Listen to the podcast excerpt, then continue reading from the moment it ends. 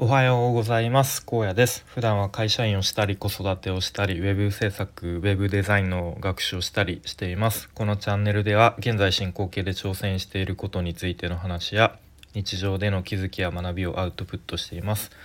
えーとちょっとこれはですねあのまあおはようございますって言ったんですけど今夜中に撮っていて予約予約放送予約投稿みたいな感じなのでちょっとテンションがあの もうちょっと若干眠たくなってきてるので低めかと思うんですけど、えー、まあ、そういう状況ですよということで、えー、ご了ごご了承くださいませ。ということで今日はぼなんか僕なりのサードプレイスについてみたいな話をしようと思ってですね。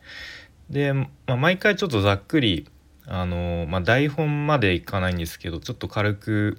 カンペみたいのを作るんですけど結構話が長くなりそうな、えー、予感がするのでちょっと2回ぐらいに分けて、えー、話すかなと思います。でちょっと最初にあの全然関係ない余談というか雑談するんですけど昨日ですねちょっと軽く反省というかああんま良くなかったなという、えー、気持ちになったんですね。というのもですね、まこれももしあのご本人が聞いてたらあああのことねってわかるかなっていう感じなんですけど、ま、すごいざっくり言うと、えっと、他の配信者さんの放送を聞いてで本当に内容すごく僕自身ああなるほどそなるほどなみたいな感じでで自分の放送で、まあ、その他の配信者さんの放送を聞いて僕はこんなことを思いましたよみたいな話をしたんですね。でも実はちょっと本そのご本人的にはちょっと僕が 言ったこと僕が話していることとその本人が意図していったこととちょっとこうずれていたようでいやちょっと違うんだけどなと思わせてしまいでまそのまた後でねその補足的な放送を、していたりしてでなんかこうちょっとこういやなんか自分の話が下手くそでこううまく伝わらなかったですみたいなことをおっしゃっていたのであーなんかちょっとまずかったなというかいや全然話が下手とかじゃないしむしろ僕が勝手にそのお話を聞いて勝手に自分で解釈を広げて勝手に話してしまっただけなので、うん、なんか、まあ、なので、まあ、な何が言いたいかというとちゃんと他の人の話をちゃんと聞いてどういう意図で話してるのかとかでそういうことをちゃんと理解するのっていうのはまあなんかちゃんと意識しないとダメだなと、うん、ということを改めて思いましたというちょっと軽く反省しましたという、えー、話でした。はい、で本題ですね。えっとサードプレイスについてですね。でえっと僕がスタイフでもう毎日欠かさず聞いている、えっと、配信者さんの一人で、えっと、鉄佐野さんという方がいらっしゃってで実はですまあ実はでもないんですけれども今「気づきの学校」という、ね、番組名でやっていてその番組名が一回変わったんですけど変わる前の「悩めるサラリーマンの処方箋」という番組の多分かなり初期の頃から、え、聞いています。でまあそのビジネスマンがねこう生き生きとやっていくためにパラレルワークをやりましょうという話とかあとは結構 Web3 とか NFT に関する話とか、まあ、他にもねいろいろと毎回勉強になる話をしてくれていて、まあ、毎日聞いているんですけれどもでその鉄佐野さんがですね最近サードプレイスにをテーマに話をされていてで僕自身もこのサードプレイスについていろいろと、うん、考えることというか思うことがあったので、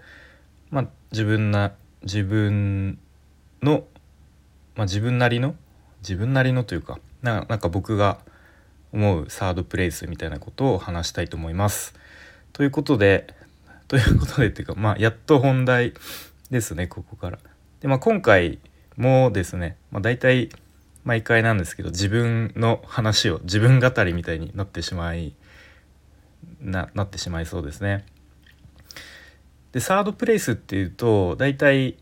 まあ、有名というか思い浮かぶのはスターバックスコーヒーじゃないですかね。で、まあ、大体家と職場、まあ、これらがファーストプレイスセカンドプレイスで、まあ、それ以外のサードプレイス第3の場所として、まあ、実はスターバックスはコーヒーではなくてその、まあ、ゆったりとなんかくつろげる空間をこう価値として提供してるみたいな多分そういう意味だったと思いますね。はい、で僕自身ももうというか僕自身で考えてみるとここ12年ぐらいでなんか自分にとってのサードプレイスだなと思えるものがあったなと思うので、まあ、それについてちょっと話してみたいなと思いますね。はい、でまず まずちょっとこうえー、っと遡っていきまして僕が20代半ばぐらいまではまあその新卒で就職したのが22ですよね。でそこからまあ最初の頃はもうやっぱ体力も有り余っているし、まあ、とにかく結構こう仕事をゴリゴリなんか没頭してやっていたような記憶がありますね。はい、で、まあ、そこからですね20代後半ぐらいに結婚したんですね。で、まあ、家族ができると、まあ、少しこうちょっと仕事と、まあ、家族との時間とのバランスを、うん、取ろうとしていたような気がしてで30手前で、えー、1人目の子供が生まれるんですね。でそうするとさらにこう仕事と家庭のバランスを取らなきゃということでで、まあ、家庭ではね今度こう父親としてのこうポジポジションというか役割が、まあ、新たに生まれましたという状況でしたね。で今振り返るとですね、まあ、子供が生まれたばっかりの頃でなんか全然こう父親としてのなんか自覚とかもなかったなと思うしなんかもう子育てまあもちろん初めてなんでなんかどうやっていいかわからないっていうかもともと僕そんなに子供大好きみたいな感じじゃなかったんで、うん、なんかねこうと戸惑いながら子育てやってたような気がしますね。うん、でまあそんな感じだったんで、まあ、僕に対して妻は結構ねきっとストレスを抱えていたんじゃないかなとでなんかあんま頼りになんないなみたいな まあそんな感じに思っていたんじゃないかなと、うん、今に振り返ると思いますね。でまあそんな感じでこう過ごしているとなんだろうなこう少しずつ家庭での自分の、まあ、父親としてのなんだろうな立ち位置というかあんまりこう認められてる感というかまあ、家庭での自己肯定肯定感っていうのは結構低めだったような気がしますね。うん、でまあじゃあ仕事はどうだったかっていうとそこまでなんかゴリゴリガツガツ結果出してでもバリバリ評価されてなんだろうどんどん出世みたいなそんな感じではなかったんですね。むしろやっぱ20代後半とかぐらいからなんかこのままこの会社で頑張ることが果たして自分にとってなんか合ってるのかなみたいなそういう迷いが、うん、なんか生じ生じてたような気がしますね。でまあそんな感じでこうちょっとなんなんかモヤモヤ迷いながらでも仕事は結局忙しいのでなんか日々、うん、仕事して一日終わりみたいなで、まあ、家帰ったら結局、えー、子供のね世話をしたりとかで、うん、まあそれでもう疲れ切って寝てまた次の日、えー、起きて仕事みたいな、まあ、そんな生活だったんですね。でそんな感じの時に一つの転機が訪れましてでそれっていうのが仕事で部署移動があってで、まあ、東京から愛知県に、引っ越しまあ一応会社としては全国転勤が、前提という感じなのでまあまあそういうのも結構、まあ、他の人見てるとまあよくあるよねみたいな感じですね。うん、でもその時タイミングがですね妻のが2人目の子供妊娠してるっていう状況で、えー、東京から愛知に引っ越さなきゃいけないっていう感じでうん。まあなかなかあなんかそんなタイミングでそんな事例出すんだよだ出すんだなみたいな感じでしたがまあ今思うとそれがかなり大きななんか天気だったなと。すごくうんと今思えばポジティブな天気だったなって思うんですね。はい、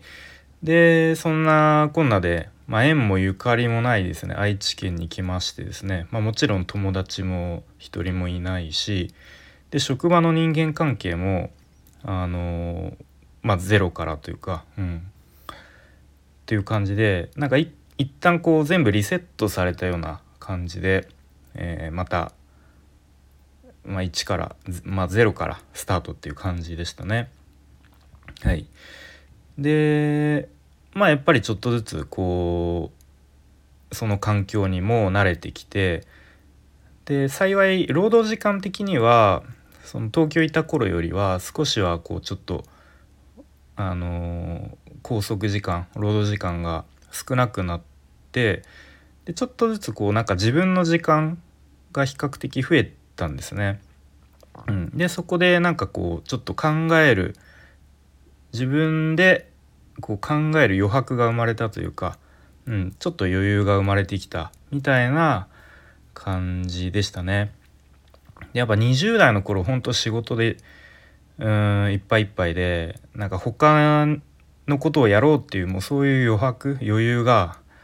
なかったんですね。うん、でも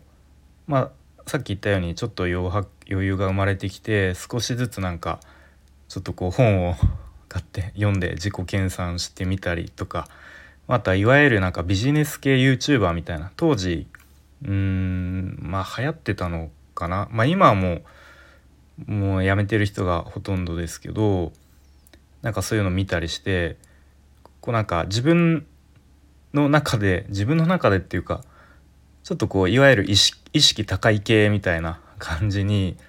なっていったというかまあもともとそういう知的好奇心とかは高かったのかもしれないですけれども、うんまあ、そんな感じでちょっとこう意識高い系になっていったような気がしますね。はいでちょっともう12分超えてしまったので一旦前半はここまでということでまた後半は次の放送に、えー、まあ、この先、まあ、どういう感じで自分のサードプレイスが、えー、を見つけていったのかそのサードプレイスに、えー、飛び込んでいったのかみたいなことを、まあ、後半で話してみたいと思います。はい、それでは今日も聞いてくれてありがとうございます。じゃあまたねバイバーイ